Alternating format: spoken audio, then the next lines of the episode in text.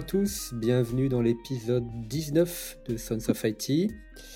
Euh, on est toujours dans notre série sur l'IT et le développement durable ou l'IT durable ou l'IT écologique, enfin comme vous voulez. Euh, le dernier épisode date un peu, il y a eu les fêtes, euh, on a tous été un petit peu occupés, donc désolé à ceux qui attendaient la suite, mais elle arrive. Et aujourd'hui, on va parler un peu de CPU. Euh, donc, au dernier épisode, on avait brossé un tableau euh, plus ou moins optimiste de la situation. Tu nous avais bien démoli le moral, euh, Olivier. on avait abordé l'impact que pouvait avoir notamment le choix des langages de programmation sur l'efficacité énergétique.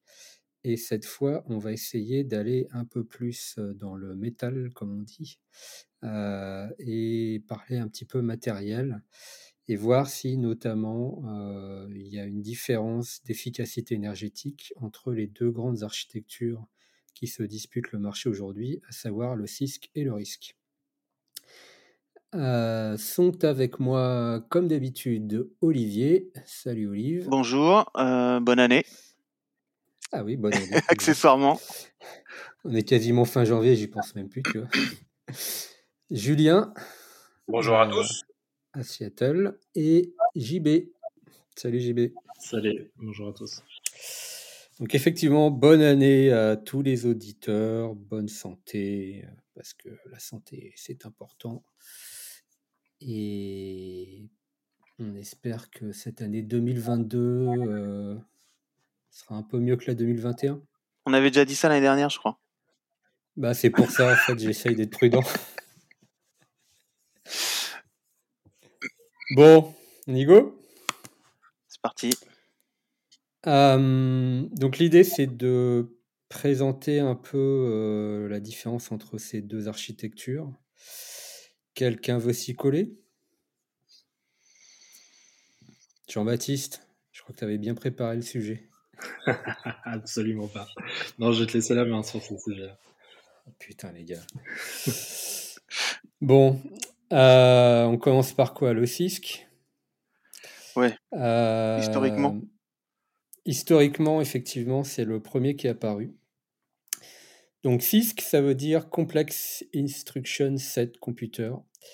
Euh, donc c'est ordinateur à jeu d'instruction complexe. Jusque-là, c'est assez simple et c'est effectivement les premiers CPU qui sont apparus dans les années 60-70, les premiers vrais CPU, c'est-à-dire gravés sur du silicium, etc. les premiers ordinateurs qui ont utilisé ce type d'architecture, c'est l'IBM 360 qui est assez mythique, qui a fait le, succès d'IBM par la suite, le PDP-11, le VAX, etc., etc. Il y a un certain nombre de designers slash fondeurs de CPU qui se sont appropriés cette euh, architecture. Euh, Intel, bien entendu, dont on va reparler pas mal euh, tout au long du podcast, mais aussi Motorola avec la série des 6800, puis ensuite des 68000, 68000 qui, qui, a vu, qui ont équipé, si ma mémoire est bonne, les tout premiers Macintosh d'ailleurs. alors, la différence entre les deux architectures, je, fais juste un, petit résumé avant d'aller plus loin dans le CISC. Le, donc CISC, on a dit que c'était un jeu d'instruction complexe et le risque, donc vous l'avez euh, certainement compris, c'est Reduce Instruction Set Computer, donc c'est un jeu d'instruction réduit. Euh, alors, la différence entre les deux, elle se situe au niveau du nombre d'instructions entre guillemets codées de façon hardware dans le, dans le CPU dans, le, dans la première architecture, le CISC, on va avoir beaucoup, beaucoup d'instructions. On va avoir tendance à avoir des instructions qui font des choses potentiellement compliquées en une seule opération, en tout cas en un seul appel au niveau du CPU. Alors que dans le risque, on va plutôt tendance à avoir des instructions très basiques et donc il va falloir en additionner plusieurs pour faire la même, la même opération. Euh, alors pourquoi le, le CISC est apparu en premier et pourquoi il a eu beaucoup de succès au début? Pour une raison toute bête, enfin pour deux raisons toutes bêtes. La première, c'est qu'à l'époque, la mémoire est très coûteuse Et donc, il fallait pouvoir modéliser les programmes avec un minimum d'instructions. Et très petite, surtout. Et si on veut, et très petite, oui, bien sûr. Euh, et si on veut qu'un programme euh, soit modélisé avec un minimum d'instructions, eh ben, il faut que chaque instruction soit relativement expressive. À l'époque, on codait surtout en assembleur, euh, il n'y avait pas de langage évolué. Ça veut dire que les développeurs écrivaient de l'assembleur et donc ils devaient se palucher les manuels d'architecture des, CPU qui étaient utilisés dans leurs ordinateurs et ils devaient exprimer leur programme directement en assembleur. Donc en fait, on a cherché à créer des, designs de CPU avec un langage machine relativement évolué pour permettre aux développeurs de l'époque de développer de façon la plus rapide possible. C'est toujours le même principe. donc, si on prend un exemple qui n'est pas forcément réel, mais qui, est assez simple à comprendre, si je veux faire une multiplication, par exemple, sur un, CPU CISC, je vais appeler l'instruction, je je sais pas, mul, par exemple. Euh, je vais lui passer le premier chiffre, le deuxième chiffre, et il va me renvoyer le résultat. Et sur une architecture risque, euh, bah, potentiellement, on n'a pas cette instruction-là. Et donc, on va devoir additionner le même chiffre autant de fois que l'on veut le multiplier pour obtenir le même résultat. Donc on voit que dans un cas, le développeur, il a grosso modo une instruction à écrire, et dans l'autre cas, il va en avoir potentiellement euh, plusieurs, ce qu'il va falloir qu'il fasse une boucle, qu'il a un compteur dans lequel il incrémente le nombre de fois qu'il a additionné son chiffre, etc. etc. Donc c'est beaucoup plus fastidieux. Euh, Alors si, j'ai une petite question là, vu que le, risque est apparu après.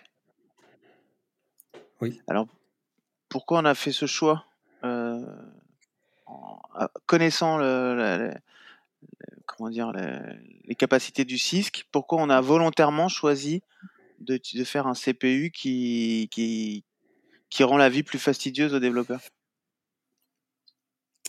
Alors, je ne vais pas répondre à la question tout de suite. Euh, parce que je pense qu'il faut d'abord qu'on explique les avantages et les inconvénients de chaque architecture. Euh, et en fait, la réponse, ça va être évidente quand on mmh. aura compris ça. Ok. J'allais un peu vite. Euh, ouais, tu as été un peu vite. Les inconvénients de l'architecture CISC, c'est qu'il y a tellement d'instructions sur euh, les CPU Intel modernes. On est à peu près, j'ai essayé de, trouver des documentations récentes, mais c'est n'est pas toujours simple à comptabiliser. mais on est à peu près sur 6000 instructions différentes en sachant que les, CPU euh, x64 sont capables d'en gérer théoriquement 262 144. Euh, donc ça fait beaucoup, beaucoup d'instructions. Et on va le dire de façon simple, c'est un vrai bordel. Parce que les, instructions, donc une instruction, c'est codé euh, en deux parties. Il y a un code qui détermine l'opération à faire, on appelle ça l'opcode. Et ensuite, on a en général un espèce de paramètre qui est une adresse à laquelle, l'adresse mémoire à laquelle va s'opérer l'instruction. Euh, le problème dans les architectures, euh, notamment Intel, c'est qu'il y a tellement d'instructions et elles sont tellement différentes qu'elles ne font pas toutes la même taille. Euh, et ça, ça va poser un problème dans la façon dont les CPU les gèrent aujourd'hui, on le verra dans un deuxième temps. Il y a tellement d'instructions que au niveau du CPU lui-même, en fait, ça serait impossible aujourd'hui de créer des designs euh, CPU qui physiquement seraient capables d'exécuter ces 6000 instructions. Donc, ce qu'a fait Intel assez tôt, en fait, euh, et les autres constructeurs de, CPU CISC, c'est qu'ils se sont dit, OK, euh, on fait beaucoup d'instructions pour faciliter le boulot des développeurs, mais in fine, si je reprends mon exemple de tout à l'heure, l'instruction multipliée, elle peut très bien être codée comme une suite d'additions au niveau matériel, au niveau physique dans le CPU. Et donc, on va avoir ce qu'on appelle un décodeur. C'est une partie du CPU qui va prendre en entrée l'instruction et sur les CPU CISC, éventuellement la convertir en une suite d'instructions plus simples. Donc en fait, le, CPU qui traite effectivement les opérations, lui, va plutôt avoir un nombre relativement réduit d'instructions. Mais en fait, on a un CPU en amont qui va transformer des instructions complexes en instructions simples. Et là, on voit déjà apparaître un premier problème, c'est que ce pré-CPU, on va l'appeler comme ça, euh, bah, il consomme, euh, il occupe des transistors sur le design de la puce et il va consommer de l'énergie. Euh, et c'est une des raisons pour lesquelles aujourd'hui les CPU CISC consomment matériellement et obligatoirement plus d'énergie que les, que, les, que les CPU RISC. Et tu es en train de dire aussi que philosophiquement, finalement, l'idée de départ poussée à, à fond pose des problèmes qui imposent... Dans le matériel. Exactement, et qui impose de revenir plutôt sur une simplification des, ouais. des, des, des, traitements. Exactement, parce que d'un point de vue électronique, avec des transistors, euh, implémenter 6000 instructions différentes, c'est euh, cauchemardesque. Euh, et puis, ça, ça pose aussi des problèmes de gestion de la performance. Parce que si tu divises, admettons que tu aies, je sais pas, un milliard de transistors disponibles tu les divises en, petites parties qui sont chacune capables de traiter un type d'instruction. Si tu as 6000 instructions différentes, tu vois bien que ton milliard, il va être divisé en 6000 et donc en, modules relativement petits. À l'inverse, si dans ton CPU, tu as, je sais pas, 200 instructions, avec le même nombre de transistors, tu vas potentiellement pouvoir créer plusieurs modules parallèles qui vont être capables de traiter la même instruction. Et donc, in fine, tu vas avoir plus de, performance en sortie de ton CPU. Tu, dis en substance que, le, le que poussé au bout du bout, finalement, c'est euh, c'est presque, un, presque deux morceaux de, de risque. Quoi. Pas, pas, tout à fait, mais en tout cas de, de, de, processeur intermédiaire où la, la, complexité est réduite. Quoi. Exactement. Ouais. Et c'est exactement le constat qu'a fait un certain John Cook en 1975. Donc ce, petit John qui est décédé récemment en 2002, enfin de récemment, il y a 20 ans déjà. Euh, donc lui, à l'époque, il est ingénieur chez IBM. Et on lui demande de travailler sur un switch télécom. Euh, avec une capacité de, traitement, donc de, switching relativement importante. Euh, et pour ça, il faut qu'il design un nouveau CPU. Et il n'arrive pas à obtenir ce qu'il veut avec les architectures de l'époque. Et il se dit, mais attends, en fait, euh, si je prends que un, une des deux parties de, des CPU et que j'occupe toute la place disponible avec ce, type de, de design, est-ce que j'arriverai pas à obtenir quelque chose de plus efficace? Et à l'époque, il crée du coup en fin des années 80, enfin fin en 1980, euh, il crée le premier CPU euh, RISC, hein, qui est à l'époque un CPU 24 bits de 12 MIPS. Alors, je ne sais pas si vous vous rendez compte ce que ça fait, mais c'est vraiment pas grand-chose. Euh, et à l'époque, le plus gros CPU d'Intel, qui était dans le, mainframe 370, euh, euh, faisait 3,5 MIPS.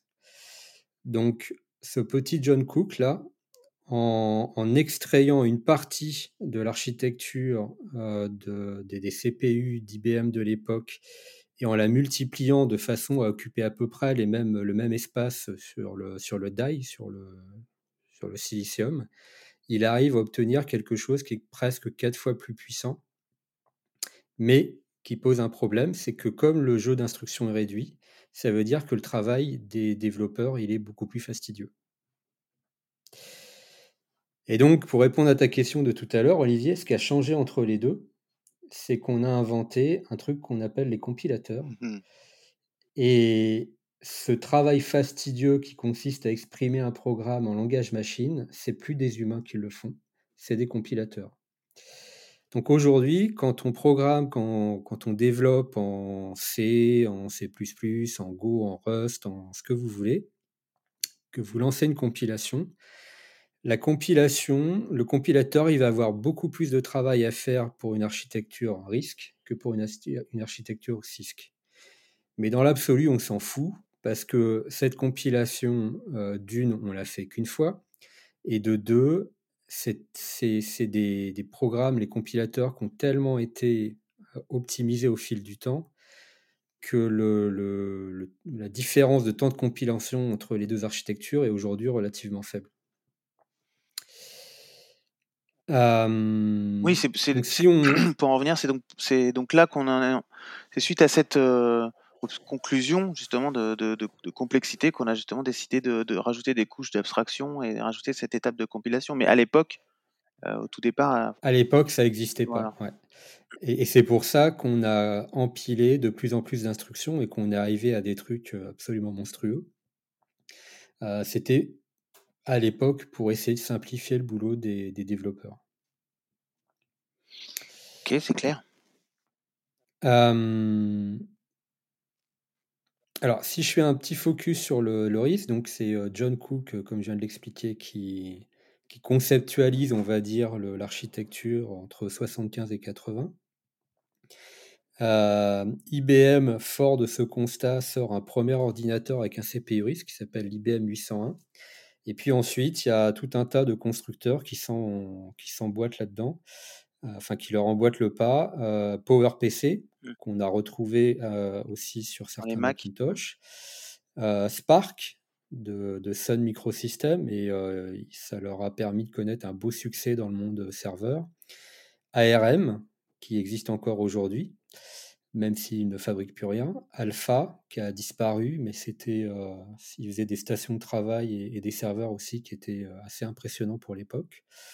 MIPS ou euh, RISC-V qui est aujourd'hui totalement open source. La boîte a, disparu, mais les designs sont open source et, euh, du coup commence à revenir un peu au, goût du jour. Il y a un certain nombre de constructeurs qui, euh, commencent à les réutiliser, à les réimplémenter sur des puces donc les avantages du risque par rapport au CISC que je l'ai évoqué à l'instant, c'est qu'il y a moins d'instructions, elles ont toutes la même taille au niveau des, des opcodes, donc c'est plus facile à gérer dans les registres d'un point de vue électronique.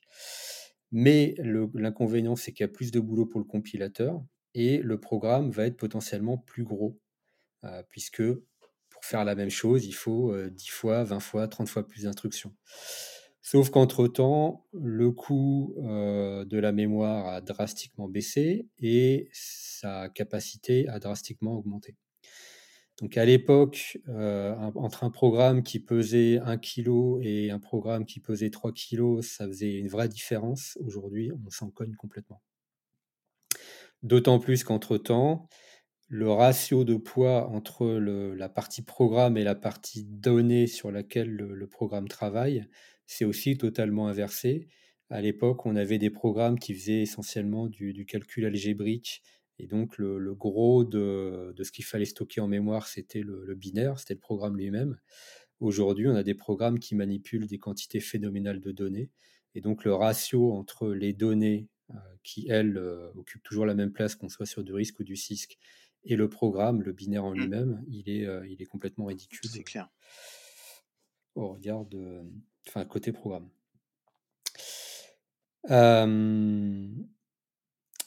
L'inconvénient du RIS, c'est qu'il est très difficile, voire impossible, d'écrire des programmes directement en assembleur. C'est tellement fastidieux que personne ne le fait, mais on s'en fout puisque de toute façon, le compilo est là pour ça. le binaire est un peu plus gros, mais comme je viens de le dire, c'est plus un, un sujet aujourd'hui. Et pour vous donner donc un, ordre de grandeur entre les deux, j'ai dit tout à l'heure que les architectures x64 récentes d'Intel étaient aux alentours de 6000 instructions. Sur l'ARM 32, euh, on est sur 232 instructions. Et l'ARM 64, qui est la base aujourd'hui des CPU qu'on a dans nos téléphones, euh, euh, pour certains d'entre nous dans nos Mac ou, que certaines compagnies utilisent dans leurs puces serveurs, on est sur entre 300 et 350 instructions. Donc on voit que le, le rapport entre les deux est quand même relativement important. Mmh. Euh, donc voilà pour le, la petite introduction historique. Euh, une fois qu'on a dit ça, donc on comprend bien qu'aujourd'hui, en 2022, continuer à faire du CISC n'a plus beaucoup de sens. Et pourtant, ça représente encore la grosse partie des, architectures euh, serveurs qu'on emploie euh, tous les jours ou des architectures CPU qu'on a dans nos PC. Oui, et puis euh, j'ai pas l'impression qu'ils aient l'intention de, ça, de ralentir la cadence. je crois qu'Intel annonce encore des, des, nouvelles architectures, donc ils sont sont pas dans une politique de d'arrêt de, de, ce type d'architecture, quoi, en tout cas.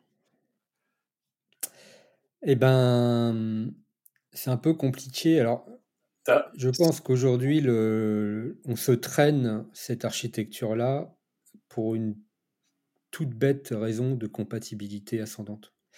C'est-à-dire bah, que comme le, marché s'est développé là-dessus, euh, dire aujourd'hui à, l'ensemble des clients d'Intel historiques, des constructeurs, des, euh, éditeurs d'OS, etc., allez les gars, on change d'architecture, c'est compliqué. Avant, avant d'en arriver là, bah, il, y a, il, y a, un truc dans ta chronologie que tu oublies de mentionner. C'est que le plus connu de, des, plus connu des compagnies qui restaient, qui, qui restaient sur du risque euh, très longtemps avant de switcher sur du Intel, c'était Apple. Et Apple restait sur du risque parce que parce qu'il y avait des performances qui le justifiaient. Tout le monde, euh, euh, le Mac représentait pas la majorité des, des ordinateurs dans le monde, loin de là, mais tout le monde était unanime pour dire que les performances étaient meilleures sur leurs ordinateurs que sur euh, les architectures, euh, les architectures CISC. Que, Avec les PowerPC à l'époque, ouais. Avec les PowerPC à l'époque. Il arrive à un moment donné où Apple lui-même fait le switch, Steve Jobs fait le switch, fait le switch lui-même parce que ils se rendent compte que les performances des architectures risques n'arrivent pas à suivre, arrive, arrive à un moment n'arrivent plus à suivre celles que Intel arrivait à sortir. Et euh, parce que Intel a bénéficié à plein de la loi de Moore qui voulait qu'on arrivait à doubler le nombre de transistors tous les X mois, je ne me rappelle plus exactement. Et, donc on en arrive là, c'est-à-dire qu'il y avait, il y avait chez les, les constructeurs d'architecture risque, il y, a, il y, a, eu un problème dans les performances où ils n'arrivaient plus à augmenter, même si ça semble par, par, rapport à la façon dont tu le décris, ça semble évident de vouloir rester sur cette architecture-là. La réalité, c'est que dans les chiffres, ça, ça se traduisait plus. Maintenant, on arrive à un, un nouveau tournant. Attends, juste petite remarque. Euh, PowerPC n'a pas été limité dans les performances du fait de l'architecture risque. C'est ce que j'ai dit. Ils ont été limités dans les performances essentiellement pour des raisons financières. Parce qu'en fait, la course à l'époque à la, à la performance, elle se jouait surtout sur la fréquence. Et la fréquence, elle se jouait surtout sur la capacité à graver de plus en plus fin. Or, on le sait, graver de plus en plus fin, ça impose à chaque fois de reconstruire quasiment une usine from scratch. Et la construction d'une usine de fabrication de CPU, ça se chiffre en milliards, voire en dizaines de milliards de dollars. Et Intel avait déjà pris beaucoup d'avance parce qu'ils avaient une base client plus importante. Donc, ils avaient des moyens financiers plus importants. Et donc, ils pouvaient faire, à l'époque, en tout cas, ils étaient clairement en tête dans la course à la finesse, à la gravure. Ce qui n'est plus le cas aujourd'hui. On est d'accord. C'est vrai que j'ai pas dit, pas dit que l'architecture en elle-même était moins, euh, moins bonne que, celle de 6, que c'est un fait. Et donc il y a eu ce switch. Et là, on arrive à un nouveau tournant, qui est celui qui, vient, qui vient s'inverser, c'est que la loi de Moore s'arrête, on n'arrive plus à doubler la capacité, donc on est venu sur ces fameux, euh, sur ces fameux corps dont on a parlé la dernière fois, et qui, in fine, démontrent pas tant, tant, tant de gains de productivité que ça ou de performance puisque ça nécessite encore de l'adaptation de la part du développeur, qui dans la très grosse majorité ne fait pas l'effort d'exploiter ces corps-là. Donc les, là, les, les, performances sur la, la plateforme Intel commencent à stagner. On commence à vouloir tirer, encore une fois, comme tu dis, augmenter la fréquence. Le corps, ça, ça va tirer de plus en plus sur la, sur la batterie. Et comme l'enjeu est devenu la mobilité, eh bien, les grands constructeurs type Apple, Google, même Microsoft, etc., qui, tous les ceux qui commencent à fabriquer beaucoup de portables, où, le marché s'oriente plus vers l'ordinateur portable que l'ordinateur fixe, et surtout vers les téléphones et les tablettes, tout le monde commence à se regarder et dire mais on peut plus continuer à utiliser tant de courant, ça on a besoin de sauver de la batterie. L'enjeu est devenu la batterie. Donc du coup, là, il y a l'aspect miraculeux qui sort avec ARM, ce, ces architectures open source que tout le monde peut utiliser.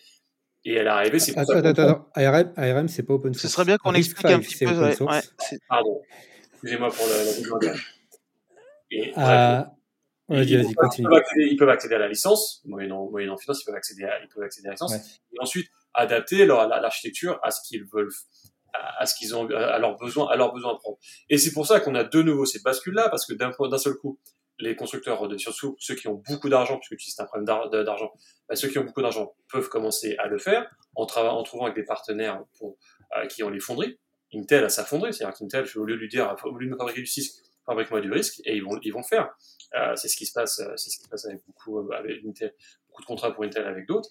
Et là, du coup, on a, on a deux, on a un revirement de situation, non pas parce que certains ont dit ouais, finalement le risque c'est bien meilleur, mais parce que euh, parce que l'enjeu c'était re, rebasculer sur autre chose qui était sauver de la batterie, sauver du courant, et, et le risque pouvait faire. Donc c'est pour ça que c'est pas euh, quand tu présentes la chronologie, les, les, les, les, les attraits techniques de l'un et l'autre, ça paraît évident, mais in fine, le choix de basculer vers l'un ou vers l'autre ne s'est pas fait, ne, au travers de l'histoire, ne s'est pas fait que ça. Au tout début, peut-être, mais sur les deux revirements de, situation, ça s'est pas fait là-dessus. C'est juste la précision que je voulais avoir.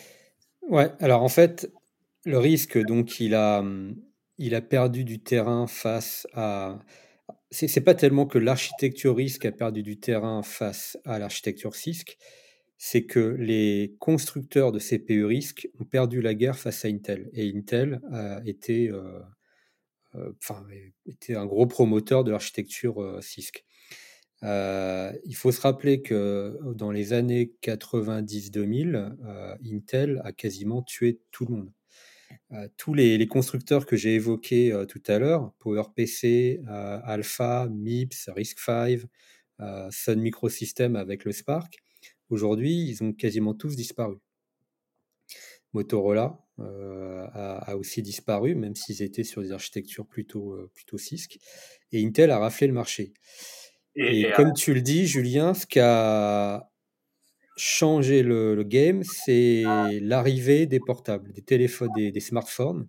Parce que là, on avait un enjeu d'efficience énergétique hyper important, puisque c'est un device qui tournait sur une batterie.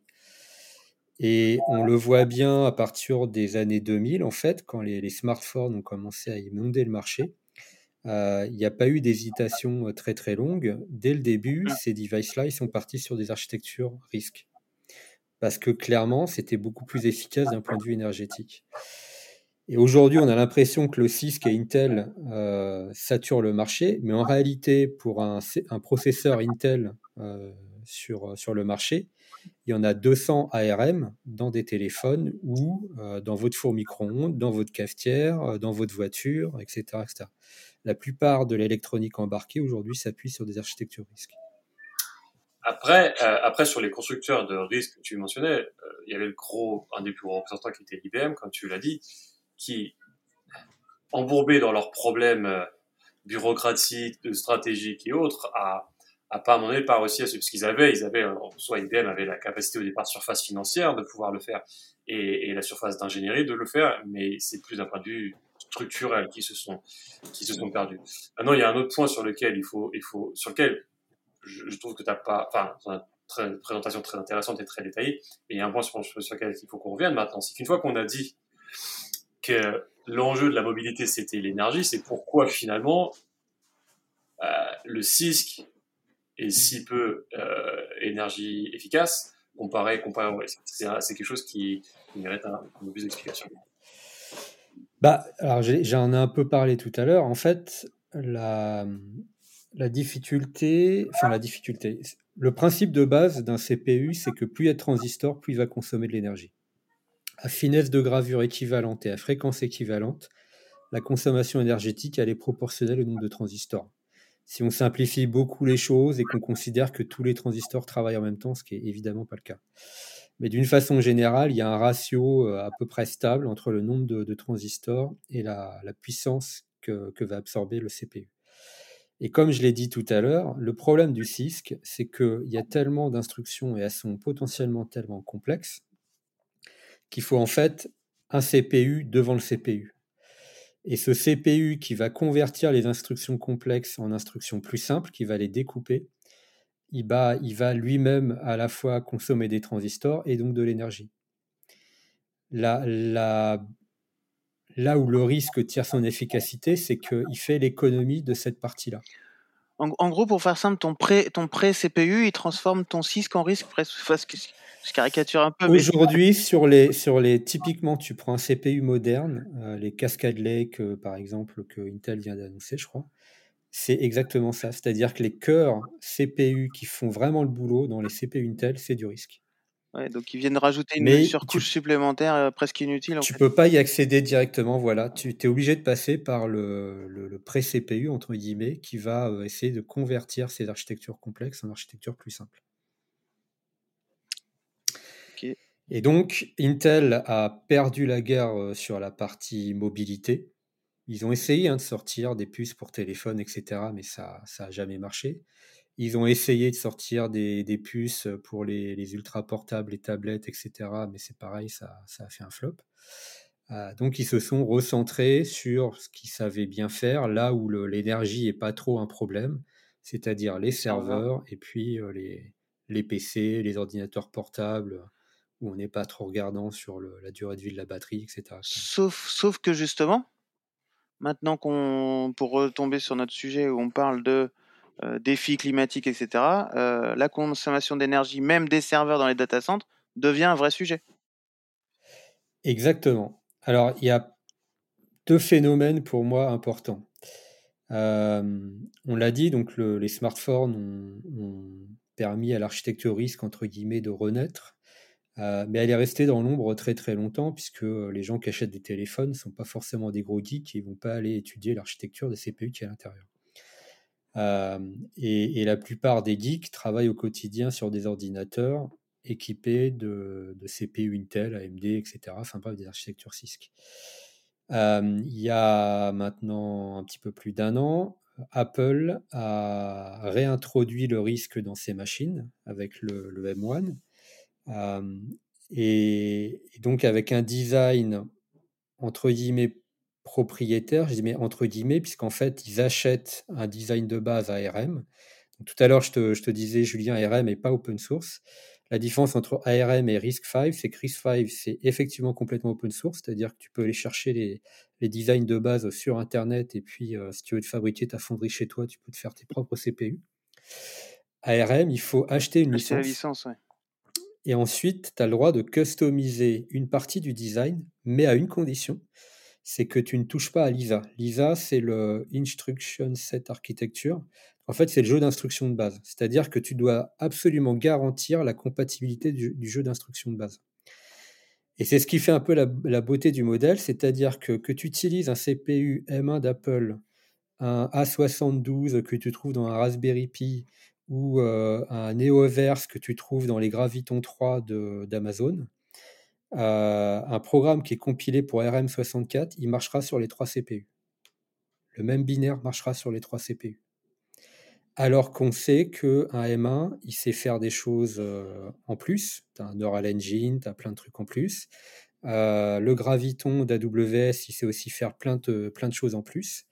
Mais en fait, c'est des instructions supplémentaires qui ont été ajoutées. Par contre, le jeu d'instructions de base, lui, il est forcément commun entre tous les CPU. Et les compilateurs travaillent essentiellement sur ce jeu d'instructions commun. Euh, donc, premier événement, c'est Apple qui remet, qui réintroduit le risque dans les, les ordinateurs personnels, les laptops, et puis, euh, et puis ensuite les ordinateurs de bureau. Je crois que l'iMac euh, ouais. M1 et, et le, le, Mac Mini sont, sont, sortis peu de temps après. Bah, C'était les dernières sorties de cette année-là. Voilà. Et, et, après, donc, on arrive au sujet qui nous intéresse, c'est que dans les data centers, on commence à voir revenir l'architecture risque en force. Il y avait déjà eu des initiatives avec euh, des constructeurs un peu confidentiels, par exemple Bamboo System, qui a malheureusement euh, coulé entre-temps. J'avais, j'avais testé ah ouais, une de leurs machines euh, il y a un an. Ouais. Ils faisaient une machine qui faisait sur un U, tu avais 256 corps. Pas mal. Bon, c'était pas des très gros, euh, des très gros corps, mais, mais quand même, c'était, beau. Ils ont disparu euh, entre temps. Ils ont disparu. Merde. Une boîte anglaise. Euh, et Amazon a commencé à designer ses propres CPU les Gravitons. Donc il y a eu la génération 1, la génération 2, et ils ont annoncé la génération 3 euh, au dernier reInvent. Euh, et le Graviton 3, pour, euh, pour essayer de le qualifier en quelques chiffres, alors le, le Apple M1, ce qui est déjà un, une belle bête, hein, c'est 16 milliards de transistors, 8 corps.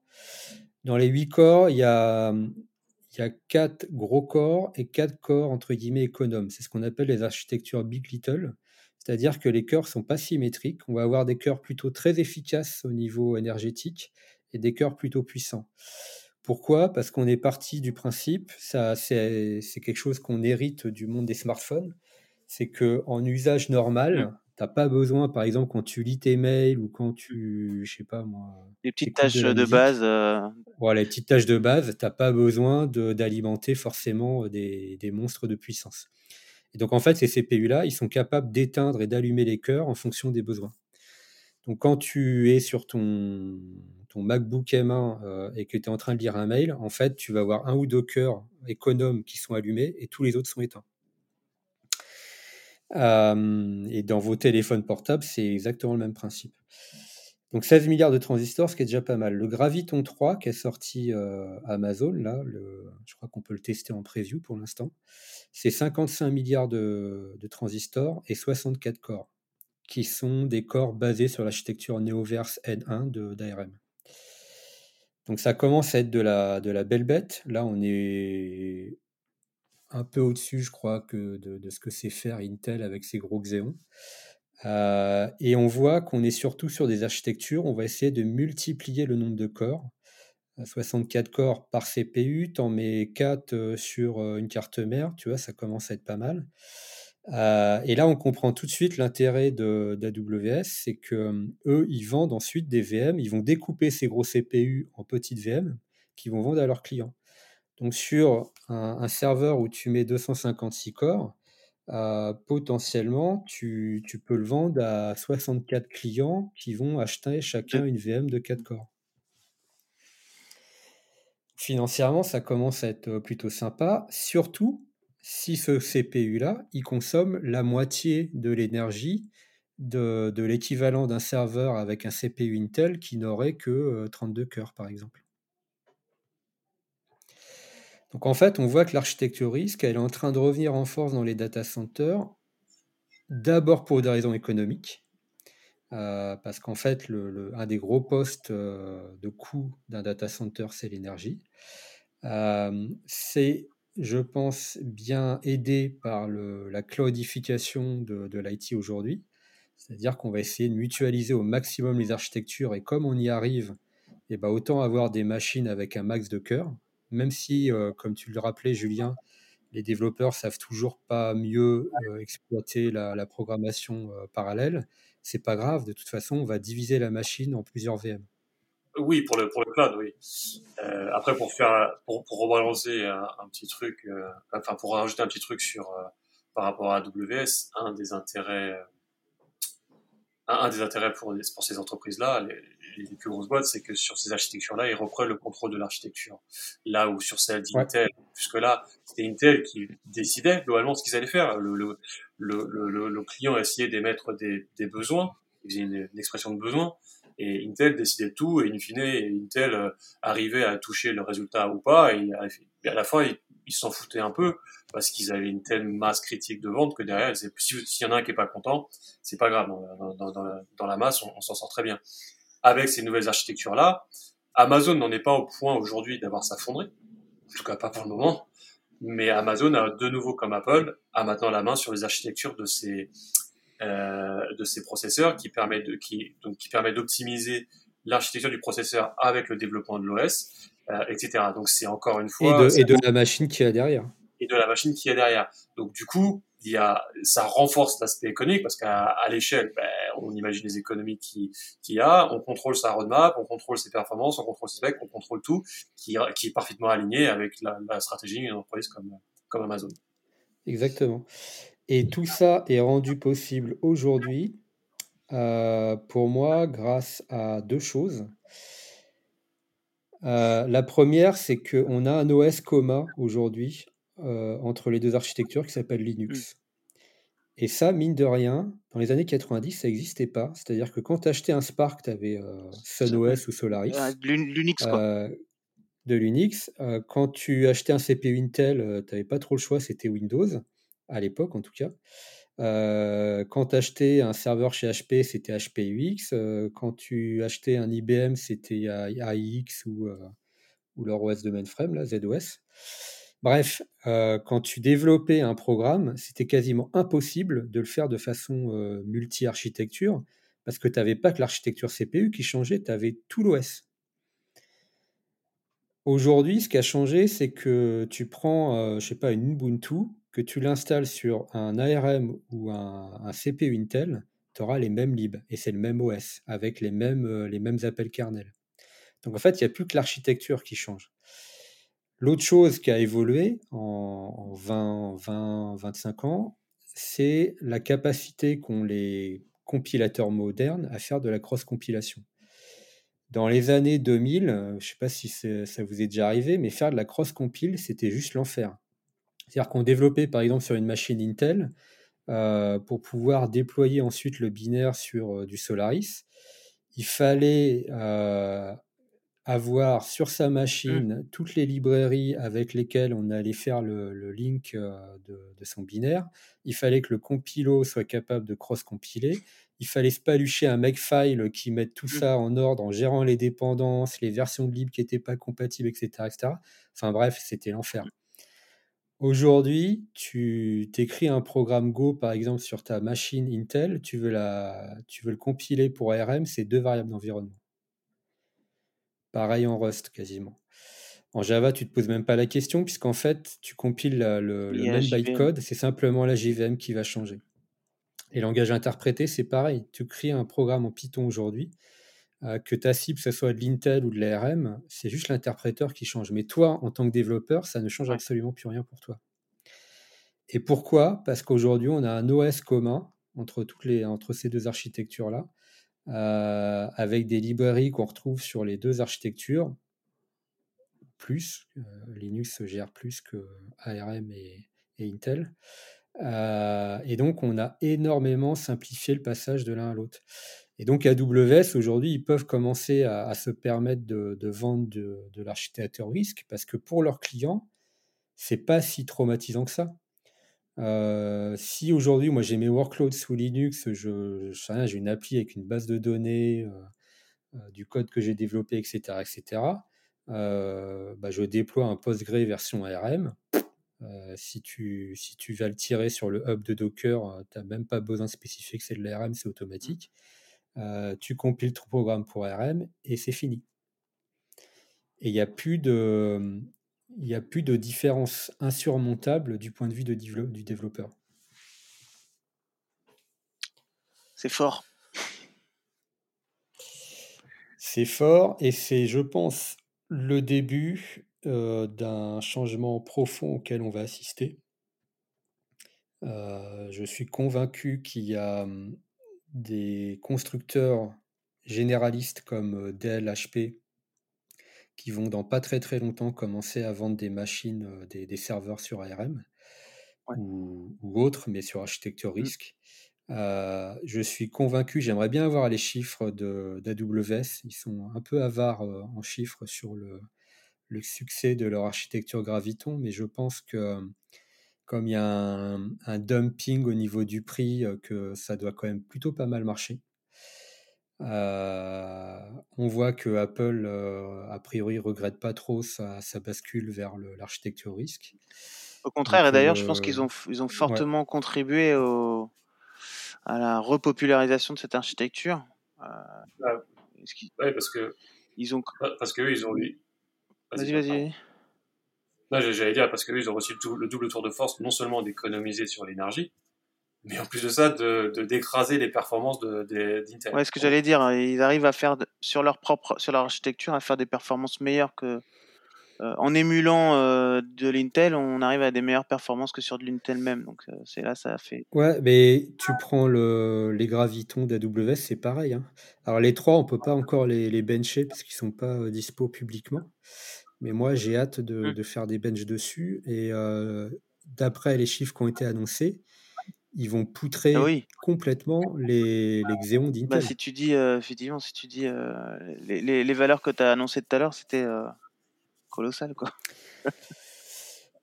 sur, le, sur le M1, on est sur un CPU qui a un, TDP. Donc le TDP, c'est grosso modo la, la consommation typique du CPU, qui fait 25 watts. Euh, il est au niveau en termes de puissance de calcul d'un Core i9 de bureau d'Intel qui va consommer entre 100 et 120 watts. Donc on est sur des, un, un rapport puissance de calcul énergie consommée de 5 à 6 entre les deux.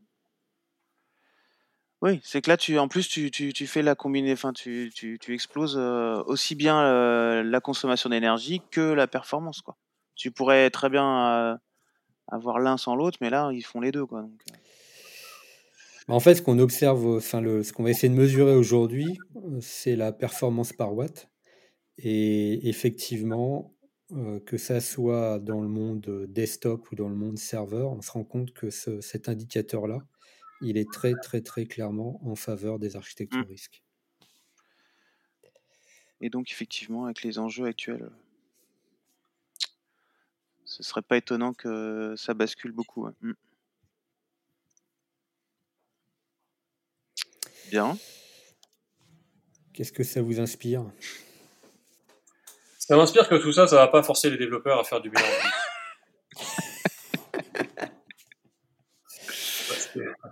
Parce qu'on est vraiment en train de leur dire, les gars, c'est bon, on a trouvé la solution à réduire la consommation d'énergie. Les gars, vous pouvez y aller, vous pouvez faire de la merde.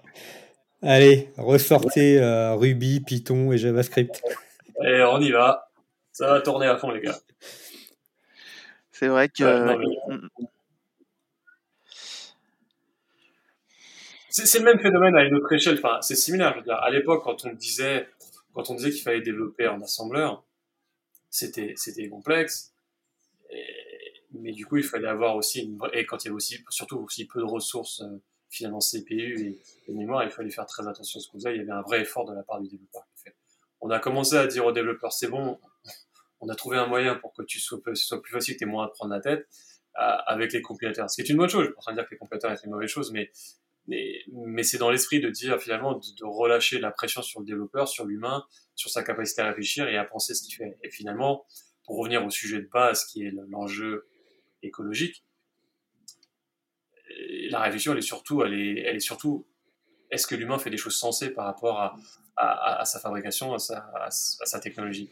Et donc là, on voit que les entreprises agissent pour tenter de réduire, mais si au bout de la chaîne on continue à, faire un peu n'importe quoi et à consommer n'importe comment, et, et ben, l'économie que fait l'entreprise aujourd'hui, dans 5, bah, 5, 8 ans, bah, il est perdu cet avantage-là et on est reparti exactement dans le, même problème.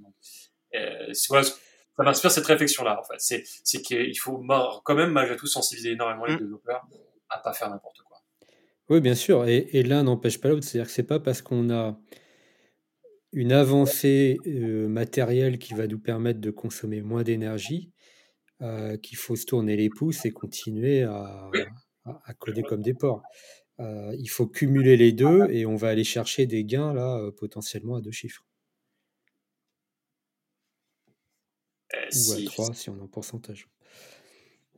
Bah, si, on, si, on, imagine que les qu'on arrive à faire des vrais efforts de d'utiliser des, des, langages qui sont qui commencent à consommer moins à consommer moins qu'il y a aussi du coup un travail de fait au niveau des compilateurs euh, et que les, les, développeurs réfléchissent vraiment à ce qu'ils font en termes d'utilisation de, de, ressources on peut imaginer la densité de dire, de machines, de VM, ou ce qu'on ce qu'on veut, qu'on va pouvoir, de process de manière générale, qu'on va pouvoir faire tourner sur ces machines-là. Si on prend les machines d'Amazon, ça peut être, ça peut être carrément assez, assez phénoménal.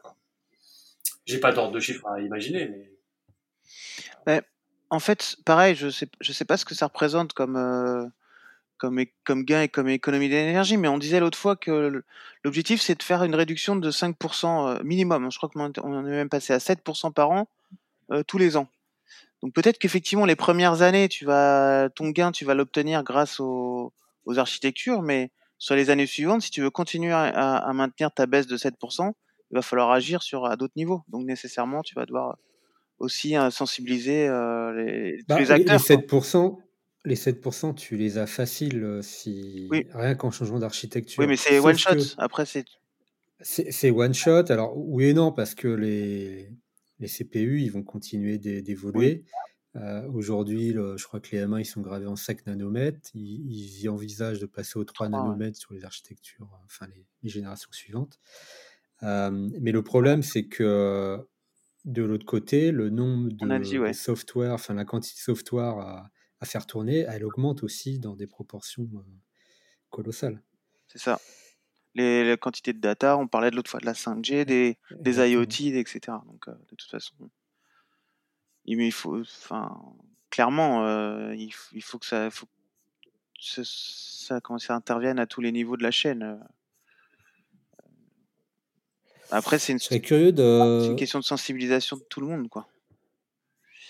je serais curieux d'avoir le TDP des Graviton 3, mais j'ai pas l'impression que ça soit une info publique.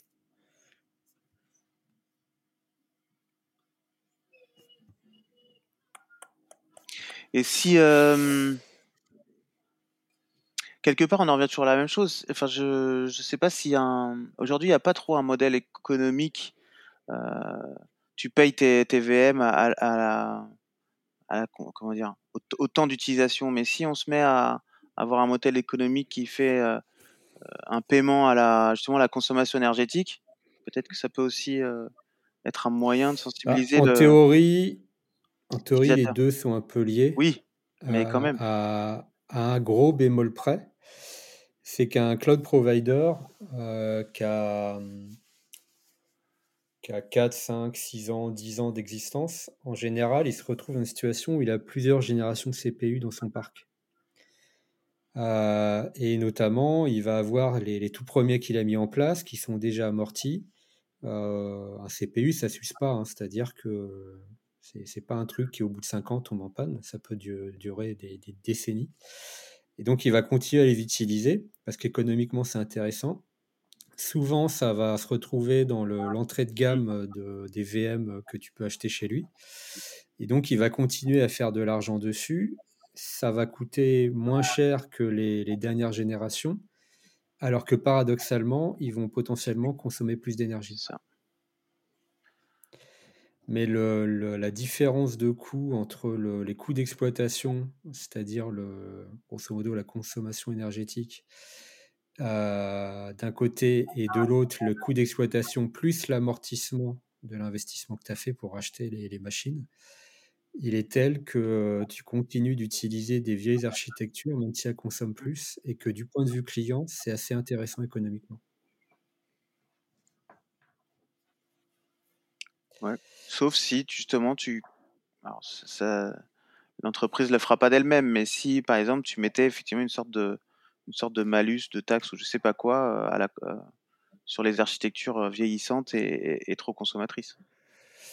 Bah ouais, mais là, on, du coup, on reboucle sur un, truc que tu nous avais dit dans le dernier épisode, c'est que un des comportements qu'il fallait changer pour euh, sauver la planète, c'est d'éviter de changer de matériel trop souvent. Parce que pour les fabriquer, ces CPU, on consomme aussi beaucoup d'énergie, beaucoup de matières premières. Donc, euh, je sais pas où est la bonne réponse Faut en fait. trouver un juste milieu. Ouais. Il y aura des calculs savants à faire. JB, on t'a pas beaucoup entendu. Euh, toi, du point de vue utilisateur slash client, si demain on te dit, euh, euh, je sais pas, tu bascules la moitié de tes applis sur de, l'ARM, ça te pose un gros problème? Non, non, absolument pas, au contraire. Non, les limites, elles vont être dans la, dans la mise à disposition des, des softs. hein.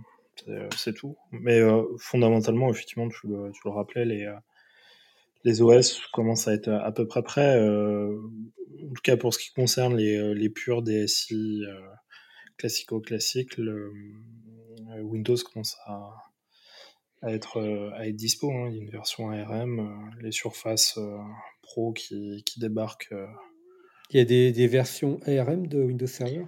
Euh, alors pas, pas Windows Server, mais les Windows 10. Après, côté serveur, faut être encore un peu, euh, enfin vraiment old school, old school pour avoir encore des, des Windows Server. Et ce que j'allais dire, c'est que ça- même s'il y en a, euh, il faut y aller avec des sur, la pointe des pieds, je pense. Ouais, ouais, complètement. Non, non, mais enfin, euh, on, a tous, euh, tous en tête la tendance de qui euh, qui pousse quand même les, les Windows Server en, fin de vie. Il reste quelques éditeurs un peu un peu lents à la détente qui qui proposent encore ça, mais mais côté serveur, je pense que le le, le jeu le jeu commence à, à être un peu un peu purgé. Non, c'est plutôt plutôt côté côté poste de travail et, encore une fois, ça va là pour le coup, ça va assez vite. Hein. Les choses sont, sont, plutôt disponibles. Donc, bah, aujourd'hui, il y a quoi? Il y a Microsoft qui propose des, des, tablettes en RM, je crois, enfin des, surfaces en RM. Ouais, tu as des surfaces, tu as les petites, les, as les petites surfaces Go, etc. qui, c'est à peu près tout, non? Tu as d'autres constructeurs qui proposent des. Android, ils n'ont pas une version. Euh, bah, après, il faut voir comment tu peux utiliser des, euh, des tablettes euh, un peu enfin, existantes ou, classiques d'aujourd'hui avec, un, avec les nouvelles versions de Windows qui, qui gèrent l'ARM. Les Windows 10. J'aurais une autre question pour toi, JB, du coup. C'est comment tu te sens incentivé sur le changement d'architecture? Alors nous, on est, euh, on a commencé à, démarrer une, un, mouvement hein, dans la, partie environnementale. Alors aussi parce que euh, une grosse partie de mon métier, c'est la construction. Euh, du, du, bâtiment, etc. Donc il y a vraiment des enjeux là-dedans. Le, côté numérique va, va, aussi, va aussi être une, une, partie, en tout cas, on, on doit, attaquer là-dessus. Après, on n'est pas du tout incentivé sur les, euh, sur, les, choses.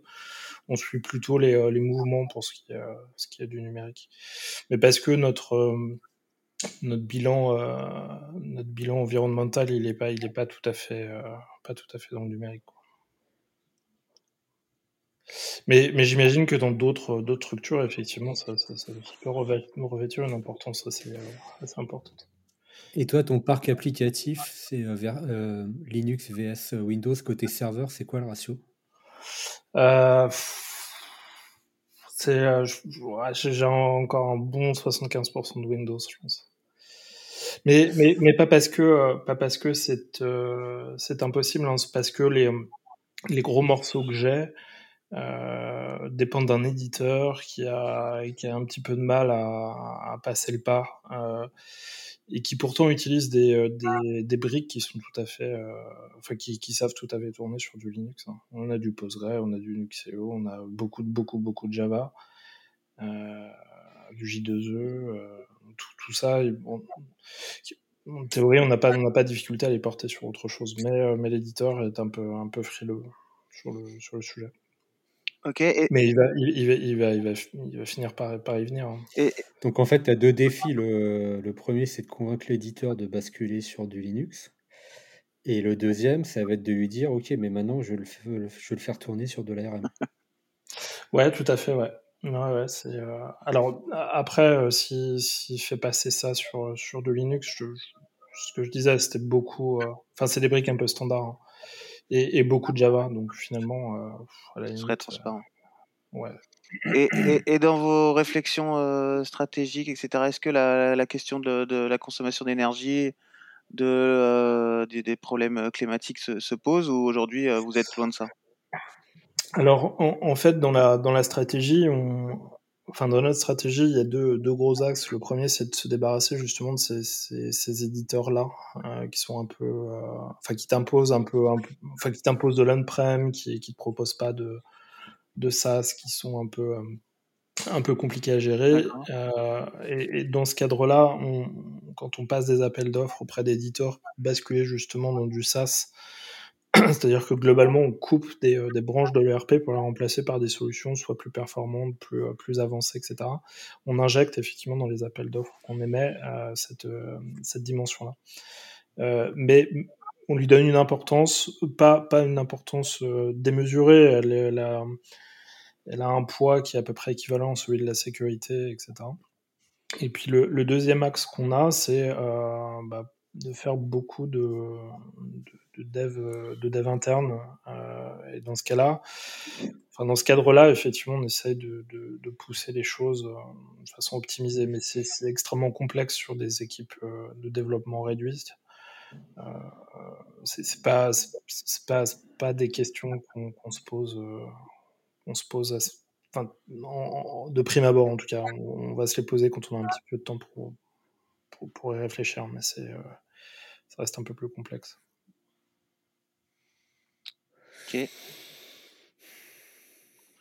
Par contre, si, imagine demain, tu migres 100% tes workloads chez un cloud provider et tu as le choix à puissance euh, équivalente entre une instance euh, Intel qui coûte, euh, je dis n'importe quoi, 40 euros, euh, c'est pas beaucoup 40, 400 euros par mois, Ouais. et, euh, et l'équivalent ARM qui est à 200 euros par mois. Bah, c'est vite fait. La réponse est dans la question. Ouais, c'est vite fait, sauf qu'il faut que ton éditeur suive. Oui, Ouais. bah oui. Ah, tu veux dire, si, si je garde le, le même éditeur un peu, euh, un peu couillon, euh, Est-ce que ça devient du coup stratégique pour la boîte de changer d'éditeur ou de, ou de reprendre la main, la maîtrise sur son parc applicatif? Euh, pff, non, je, je- euh, alors je, suis- je suis dans un cas moi très particulier, c'est que l'éditeur qui, qui propose la solution, il a euh, 70% de part de marché et, et tu peux pas t'en passer. Mais encore une fois, euh, ça accélérera probablement euh, le- l'élagage de cette, cette ERP pour finalement le concentrer à son, son rôle Le euh, minimum, cœur ouais. et euh, couper tous les petits modules euh, euh, que, que l'éditeur se fait une joie de te proposer à chaque fois qu'il y a un nouveau sujet un peu, euh, un peu tendance. Euh, donc certains que tu prends parce que c'est euh, c'est- facile euh, d'y aller et puis, euh, puis finalement tu, voilà, tu peux tout à fait les remplacer contre le, le, le marché est mature sur, sur, sur ces sujets-là ou, ou que euh, bah, avec un petit peu de no-code, un petit peu de, de, de développement interne, etc., tu arrives à faire la même chose. Un peu de quoi? Ouais. Ouais, je, je sais que ce sera un sujet. Un sujet de- On va faire un épisode là-dessus. Ouais. On vient de dire qu'il fallait utiliser des langages euh, optimisés et lui il nous sort du no-code. Bah, tu sais, c'est peut-être développé. pas Le, le- ton outil de no-code, il est peut-être développé en Rust derrière, tu sais pas Non, non, c'est euh, quand, je parle de. C'est tout le travail qu'il faudra qu'on fasse avant cet épisode. C'est la définition, les périmètres pour, pour, pour pas euh, parler, parler dans le vide. Non, non, moi, quand je parle de, de ça, c'est c'est l'utilisation des, euh, des, power, euh, des power platforms, etc., de, de, de la suite Microsoft. Ah, C'est- C'est ça que d'accord. j'ai à disposition. Parce que là, ok. Je viens de retrouver un, un article qui date de 2020, donc c'est 10 mars 2020, qui comparait à l'époque le Graviton 2, donc la génération précédente de- d'Amazon, à, à un EPIC 7571, donc un CPU serveur d'AMD, et un Xeon Platinum 8259CL, c'est précis. Euh, dans le cas du Graviton 2, tu as 64 corps par socket, 32 pour l'AMD, 24 pour l'Intel. Euh, ils tournent à peu près tous à la même fréquence. Intel va pédaler un petit peu plus vite, mais bon, au niveau des perfs, on est sur quelque chose de similaire. Le TDP, donc la consommation énergétique du Graviton, on est sur entre 80 et 110 watts. L'AMD, on est sur 180 watts, quasiment deux fois le, le Graviton. Et l'Intel, on est sur 210 watts Mm. par socket. Donc on voit bien le l'ordre de grandeur de différence côté serveur. On est sur du quasiment du x2 quoi, en termes énergétiques.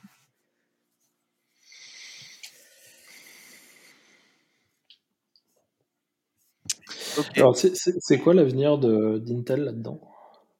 Ils vont, ils, vont- ils vont finir par, euh, par, par être un, un Qualcomm euh, standard, c'est-à-dire un producteur de, Un fondeur pur? un fondeur de, de, de, de processeurs RISC, ça?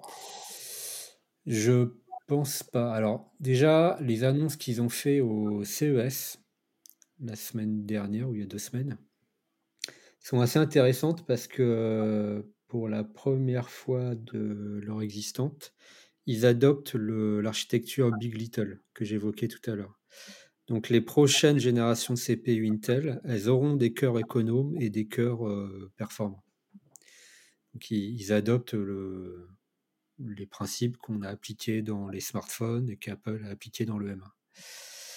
Euh, L'étape suivante, ça va peut-être être de dire, euh, bon, avec le, le CISC, on n'y arrive plus, on a des pipelines qui débordent dans tous les sens, il y a des failles de sécurité, etc. etc. Parce que j'en ai, pas parlé, mais en fait, le, le CISC, ça pose plein d'autres euh, soucis, et, et notamment cette fameuse gestion de pipeline.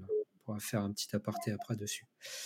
Et, et peut-être qu'un jour, ils vont nous dire, eh ben, on... la prochaine génération, c'est du risque. Et tant pis pour la compatibilité, euh, il va falloir tout compiler. Ok, mais à ce moment-là, quel est leur avantage concurrentiel par rapport à, à d'autres qui proposent les mêmes, les mêmes archives, les mêmes procs bah, Ils ont quand même un certain savoir-faire, ils ont, euh, ils ont des parts de marché relativement importantes, ils ont leur propre usine, ils ont quand même quelques, quelques cartes en main, mais effectivement, par rapport à, un, AWS, un Apple ou, euh, d'autres constructeurs, l'avantage, il n'est pas si énorme, surtout si s'ils veulent que ça prenne. Alors, ils ont deux options. Soit ils sortent une architecture risque Intel, qui est incompatible avec l'ARM, par exemple, ou le risque 5. Et là, il y a un problème, c'est que du coup, avant de pouvoir commencer à migrer des programmes dessus, il va falloir écrire des compilateurs pour cette architecture. Des, des équivalents, enfin des trucs qui, qui, passent, qui font des équivalences entre l'un et l'autre, quoi. Pas des équivalences, il faut écrire un compilateur pour l'architecture. C'est-à-dire qu'aujourd'hui, tu, euh, je sais pas, en Go, tu as une sortie ARM64, il te faudra une sortie euh, Intel RISC 64, je sais pas comment on pourrait s'appeler. Et ça, ça prend du ah, temps. Euh, ça prend du temps pour écrire la première version et après, à optimiser, c'est très très très long. Donc, L'autre option, ce serait qu'ils adoptent, qu'ils achètent des licences ARM et qu'ils adoptent l'ISA d'ARM. Ça simplifierait la migration des clients, mais pour le coup, en termes de, d'avantages concurrentiels, c'est plus délicat. Quoi. Ils vont aller se battre directement contre. Euh, c'est bien ça. Ouais. Et je, pour la, première option, je vois pas comment ils peuvent s'en sortir, puisqu'il n'y a pas de rétrocompatibilité avec, euh, avec leur leur professeur euh, d'avant. Enfin, il n'y a, aucun intérêt. Pour... Ah, c'est un, breaking change, ouais, c'est sûr. Ouais, puis un Dell à nouveau, etc. Ce, serait quoi l'intérêt de, bosser avec bah, Après, tu peux avoir des phases euh, transitoires comme l'a fait Apple d'ailleurs, où tu as une petite couche dans ton OS qui convertit euh, à la volée ton code x86 en, en, risque. tu perds un peu en perf, mais bon, c'est pas méchant, c'est transitoire, etc., etc. Le temps que les gens migrent leur application recompilent et que les compilateurs soient dispo. Mais c'est toujours un changement qui est, euh, qui compliqué à gérer. Et je trouve d'ailleurs qu'Apple l'a géré d'une façon assez incroyable euh, pour le, le M1. Euh, parce que première génération qui sort, le truc qui tue tout ce qui existe sur le marché. Et en plus, la bascule s'est faite de façon assez naturelle. C'est-à-dire que les outils ont très vite été disponibles pour l'architecture nativement. Euh, moi, je bosse sur un, sur un M1 à la maison. Euh, au bout de 4-5 mois, j'avais plus aucun outil euh, qui passait par ce, cette fameuse couche de, de, transposition Rosetta. Tout était natif. Ça a été très très vite, alors que je me souviens que le passage PowerPC Intel, ça a été beaucoup plus douloureux. Et la phase transitoire, elle a plutôt duré quasiment un an et demi, deux ans.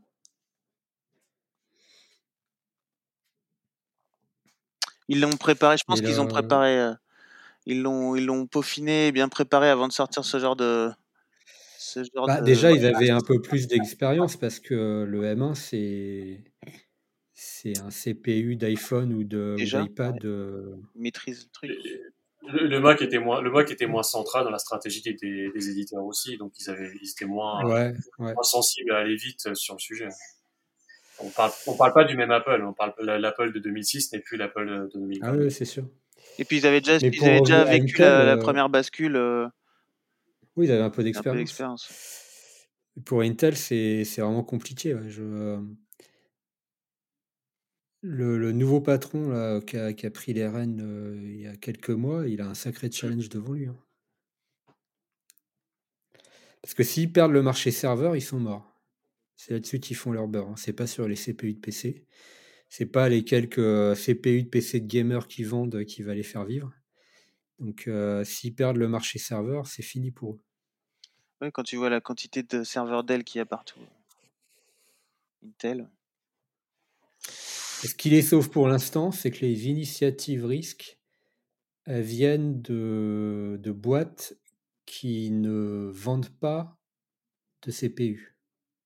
Mmh. Ils sont À utilisateurs. AWS, ils vont Mmh. pas vendre, voilà, ils vont pas vendre leur, leur graviton à la Mmh. concurrence. C'est que pour eux.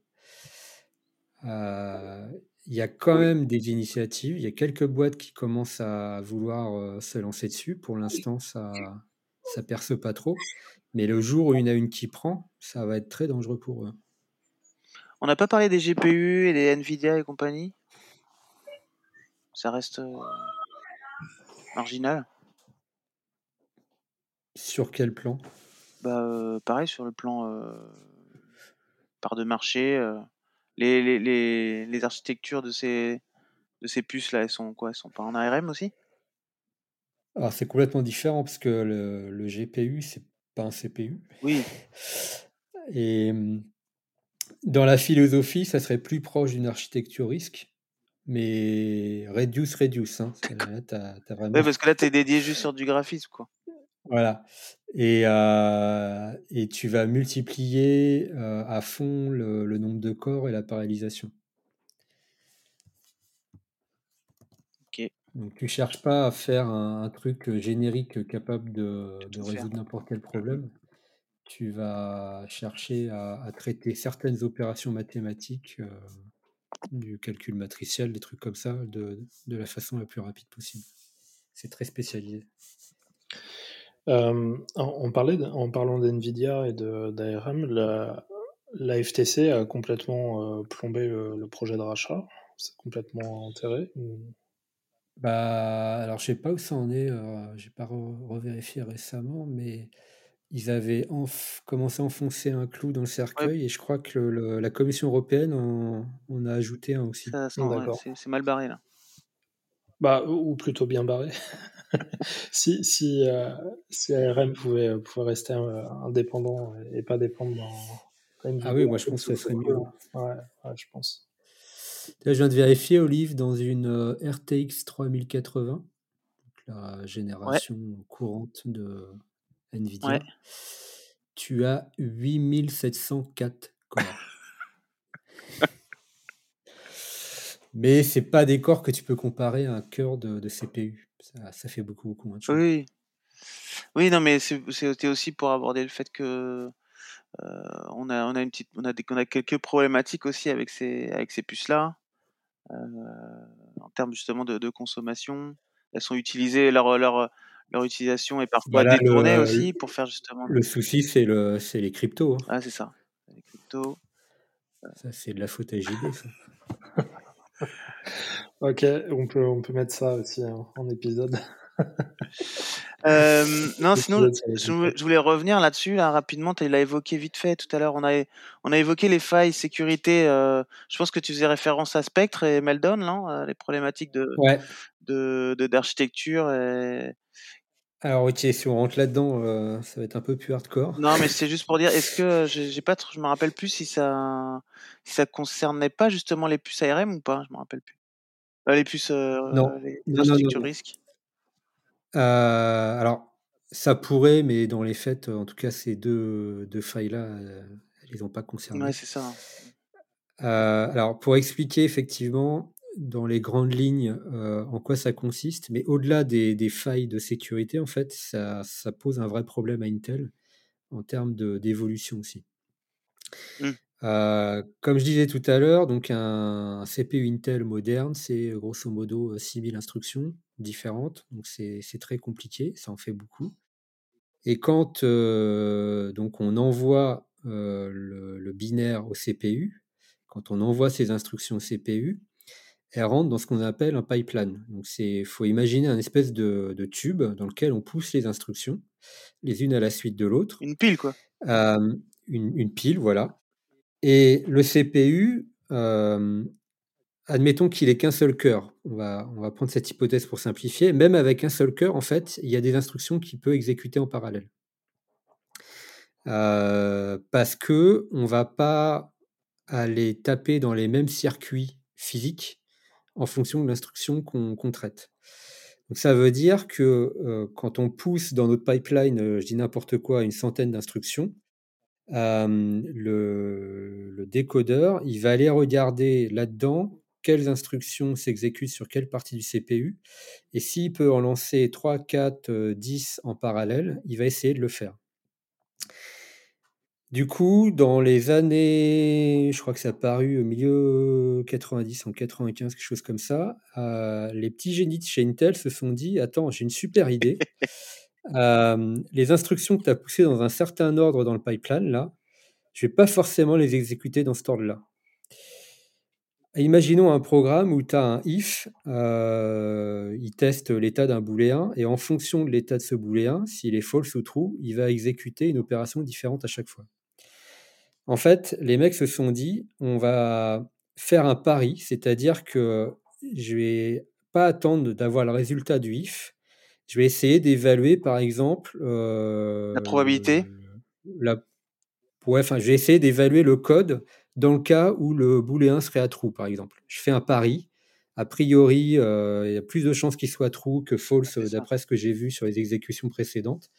Et donc, je vais faire un pari, je vais dire qu'il est à true et je vais déjà exécuter ce code-là parce que je peux le faire en parallèle du code qui va me permettre de déterminer si le booléen est à true ou à false. C'est ce qu'on appelle l'exécution spéculative. Mmh. Parce qu'en fait, on va exécuter en avance quelque chose dont on n'aura peut-être pas besoin. Si je ne me suis pas trompé, c'est-à-dire que si une fois que le if a été évalué, le booléen il est à, true, ben, plutôt le booléen est à true et donc on évalue le if, eh ben, j'ai gagné du temps parce qu'en fait j'ai déjà le résultat. Donc ça, me permet d'aller plus vite. Par contre, si je me suis trompé, c'est là que les emmerdes commencent. Parce qu'il faut commencer par vider le pipeline, parce que du coup, je l'ai rempli avec du code qui sert à rien. Donc, euh, il faut que je le vide pour le re-remplir avec le code avec le bon qui, du coup, il va falloir évaluer, voilà, avec le bon code. Le souci, c'est que les, CPU Intel, comme ils sont très complexes, ils exécutent potentiellement beaucoup d'opérations parallèles et donc il a fallu allonger la, taille des pipelines, la longueur des pipelines. Et un pipeline sur un CPU Intel aujourd'hui, c'est très très très long. Quand il faut le vider, ça prend beaucoup de temps. Alors tout est proportionnel à la vitesse de, fonctionnement du CPU, mais en temps CPU, vider un pipeline, c'est une éternité. Et le re-remplir, c'est une éternité. Donc à chaque fois qu'on se trompe, il faut le vider, il faut le remplir. Il y a une autre difficulté sur les architectures CISC, c'est que, comme je l'ai dit tout à l'heure, les instructions ne font pas toutes la même taille. Ce qui veut dire que pour le remplir, euh, bah, des fois, il faut un peu jouer au Tetris et ça ajoute encore un peu de temps de traitement. Donc, euh, on a essayé d'optimiser au maximum ou de limiter au maximum le risque d'erreur de l'exécution spéculative. Et pour ça, les ingénieurs d'Intel ont pris un certain nombre de raccourcis, euh, ce qui a permis à des chercheurs, euh, donc il y a, quoi, il y a 3 ans, 4 ans, Spectre et Meldon, je ne sais même plus. 2018, je crois. 2018, ouais, ça fait déjà 4 ans. En fait, euh, avec les raccourcis compris les ingénieurs d'Intel, euh, tu as certains ingénieurs qui ont arrivé à démontrer qu'on pouvait du coup déterminer quelle était euh, la valeur dans telle ou telle zone mémoire du, CPU auquel on n'était pas censé accéder. Simplement en observant la façon dont l'exécution spéculative fonctionnait et les paris qu'elle faisait. et ça, ça permet du coup de casser des, barrières qui sont théoriquement infranchissables dans le CPU et d'aller accéder à des zones mémoire auxquelles on n'est pas censé avoir accès. Donc ça pose un énorme problème de sécurité. Ça peut vouloir dire par exemple que sur un, CPU avec les extensions VT, donc les extensions qui te permettent de gérer des machines virtuelles, mmh depuis une machine virtuelle, tu peux accéder à la mémoire d'une autre mmh. machine virtuelle. Et ça, pour un cloud provider, c'est un petit peu gênant parce que ça veut dire que tu n'es plus capable de garantir l'étanchéité entre les VM. clients. Mmh.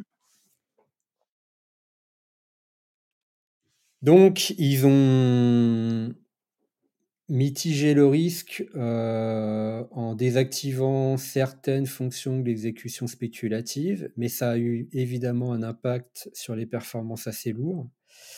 Euh, ce qui nous a permis d'ailleurs de nous apercevoir que Amazon avait manifestement des CPU Intel différents du reste de la planète, parce qu'ils n'avaient pas le même impact chez eux que partout ailleurs. Donc ils doivent avoir ainsi un, petit pouvoir d'influence sur le design des, CPU Intel. Bon, à leur échelle, c'est pas forcément choquant. Euh, tout ça pour dire que cette complexité du jeu d'instruction, elle a nécessité euh, la mise en place d'un certain nombre de, mécanismes pour optimiser. De mécanismes d'optimisation, voilà, euh, et d'atténuation de la complexité, qui aujourd'hui se retournent contre mmh. Intel et qui deviennent très très compliqués à gérer. Et quand le M1 est sorti, euh, les gens se sont dit mais comment ils font pour, pour avoir un truc qui consomme si peu et qui, et qui bourrine autant? Et bah, une des explications, elle est justement dans la, façon dont le M1 gère ses pipelines. C'est-à-dire que lui, il a des pipelines relativement courts, mais très larges. en fait, il va pouvoir emmagasiner plusieurs instructions en parallèle, mais la longueur du pipeline étant euh, pas énorme, quand il faut le vider, quand il se trompe sur l'exécution spéculative, le coût il est très faible. Eh, eh. Donc c'est une approche un peu différente, mais c'est une approche que tu ne peux avoir que si la totalité de tes instructions font la même longueur, ce qui est impossible dans l'architecture CISC. Bien. Je vais simplifier énormément pour être euh, compréhensible, parce que c'est un sujet qui pourrait être traité en, en 10 épisodes. Ok, donc on a vu encore une, un, autre, euh, un autre aspect, euh, une autre différence sensible entre les deux, c'est aussi l'aspect sécurité, qu'il ne faut pas négliger non plus.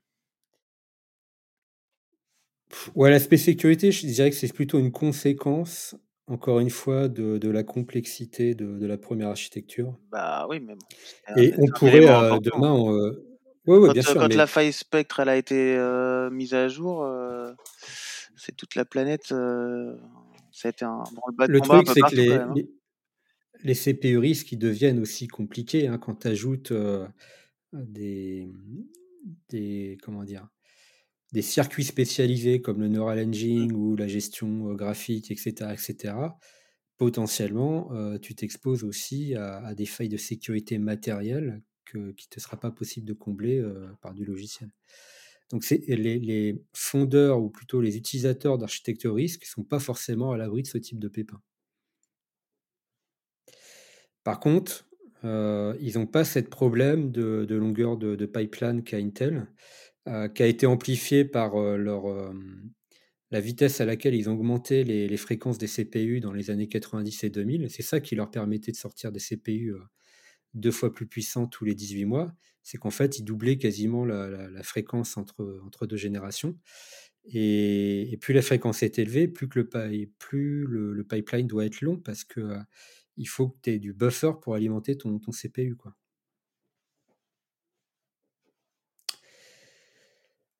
Ça devient compliqué pour eux. Ok.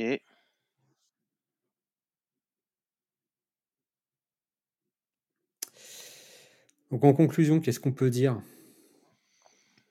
Faut basculer sur de l'ARM. Le risque, c'est mieux. faut prendre du risque. faut prendre le risque. faut prendre le risque de faire du risque. Bah, au, vu des, au vu des données actuelles, la, stratégie semble assez, assez claire. Après, il y a une mise en œuvre qui est complexe. Bah, c'est toujours pareil, quand tu maîtrises ton soft, euh, il n'y a rien de compliqué. Hein. Le problème, c'est quand tu es dans la situation de, de, JB, par exemple, et que tu achètes le soft à une boîte qui ne fait pas d'effort. qui n'est pas faire d'effort, qui n'est pas incentivé euh, d'aucune manière. Je veux dire, aujourd'hui, le, client final, c'est pour ça que je posais la question à JB, le client final, il est très peu aujourd'hui se pose ces questions-là, en fait. Très peu, euh, il y a très peu de DSI ou patrons d'entreprise qui vont aujourd'hui se poser la question de, de leur impact environnemental, parce que pour beaucoup, ça les dépasse, que, ça les dépasse, là, le 6 qui risque. Aujourd'hui, pour le DSI commun de l'entreprise telle que celle où est JB, hein, je, loin de moi de prendre d'eau, mais c'est une réalité, c'est pas c'est pas des choses qui, que ces DSI-là vont se poser, vont se poser. Ils vont d'abord regarder, combien ça me coûte. c'est principalement la seule question qu'ils vont se poser, combien ça me coûte. Parce que c'est là-dessus qu'ils sont incentivés euh, par leur hiérarchie. Peut-être du risque, du risque, euh, consommation énergétique, etc. Quand, surtout quand si c'est du, si c'est du SaaS ou autre, ou même sur du on-prem, si c'est des questions qui se posent assez peu, bah, Ouais, mais là, pour le coup, tu vois. forcément. Euh, Non, mais même si tu regardes sur l'angle financier, euh, je reprends le- l'article de 2020 que j'ai évoqué tout à l'heure. À la fin, tu as le prix à l'heure des instances là, entre euh, Graviton 2, AMD et Intel. Euh, L'Intel, tu es à 3,808$ par heure. L'AMD, tu es à 2,752$ par heure. Et le Graviton, tu es à 2,464$ par heure. Parce que toi, tu t'es posé cette question, c'est ce que je dis, toi, tu te poses cette question-là parce que tu es dans le sujet, c'est quelque chose qui te plaît, c'est quelque chose qui t'intéresse, t'as creusé, etc. Mais le DSI commun, il ne se pose pas ces questions-là. Donc, il va se poser cette question-là que s'il a en face de lui un commercial qui lui amène d'un côté du 6, qui est un côté de l'autre côté du risque, et qui dit voilà la différence de prix. Mais aujourd'hui, très peu, très peu de commerciaux font, vont faire cette démarche Bah, si, les, les, grosses boîtes, euh, elles, elles, commencent toutes à faire du, du FinOps, euh, à essayer d'optimiser leur facture du cloud. C'est devenu tellement énorme oui. que quand tu, si tu peux optimiser, tu optimises. Euh, le, le, pour le, sur le cloud, la chose va venir naturellement parce que au fur et à mesure que les Amazon, Microsoft et, et autres remplacent leur architecture par ces processeurs-là, le, le DSI n'a pas à se poser cette question-là. Ça, ça va lui venir naturellement à l'économie. En revanche, c'est pour ceux qui euh, font, font du on-prem, qui, qui, font, qui travaillent les éditeurs, ils se posent pas ces questions-là. Parce que pour eux, c'est des sujets qui les dépassent, techniquement. Bah, c'est des sujets sur lesquels tu n'as pas forcément la main, etc. Et puis, euh, on l'a rappelé euh, tout à l'heure, hein, le, le, le, poids du corps, il n'est pas du tout là-dessus pour le DSI. Le poids du corps, il est sur la gestion de ses périphériques, etc. C'est là où il a, il a, véritablement une, une action, un pouvoir et une capacité à faire. Et c'est là où c'est le, le plus. Euh, enfin, c'est là-dessus qu'il faut agir en priorité. C'est le matériel, son renouvellement, euh, son recyclage, etc. La partie CPU, etc. Consommation, ça, comme tu le dis, ça viendra quand les, quand les éditeurs seront prêts ou, ou les, les, les, solutions ça suivront le, naturellement le truc.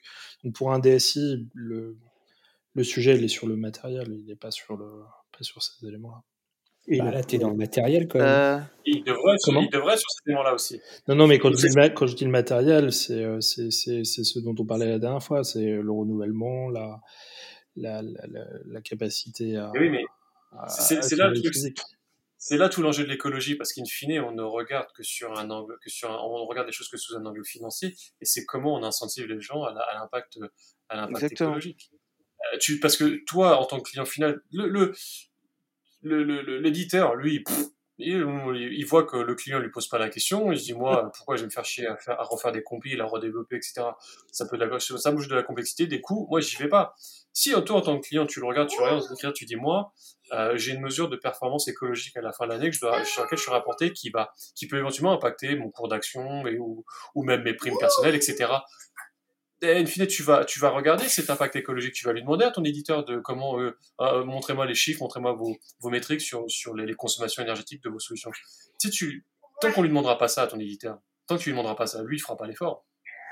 Non, mais je, partage ce que tu dis. Je dis juste que euh, la priorité, en tout cas, le, premier point à traiter, il est, pas là. Et le premier point, il est surtout pas traité.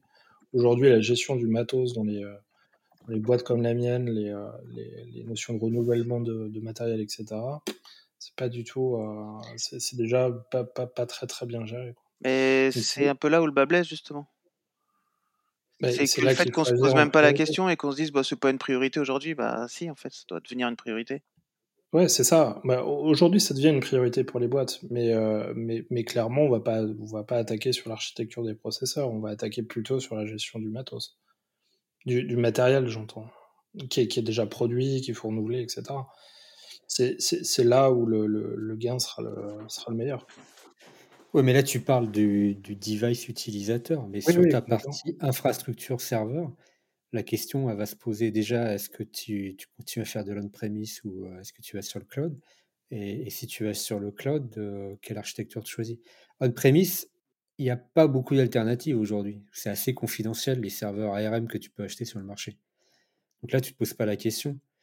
Mais si demain, les Azure, les Google, les OVH, les Outscale, les Scaleway et j'en passe, ils se mettent à proposer du, serveur ARM à, à, moitié prix, bah, tu vas te poser la question. Oui, complètement. Oui, oui, je, suis d'accord.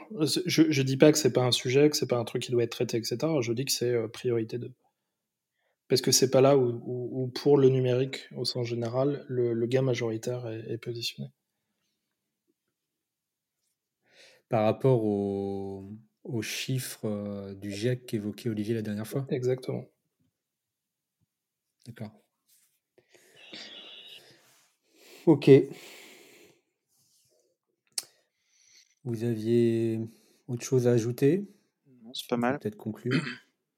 On a bien fait le tour. On a bien fait le tour. Bon, ben on verra dans 5 ans ou 10 ans si toutes nos workloads euh, tournent sur du risque. Donc, Probablement. on a, on a, si on résume, on a euh, ét- établi un peu un constat la dernière fois. Là, on est parti euh, à étudier les couches, les couches basses, le matériel, euh, le CPU, euh, l'architecture.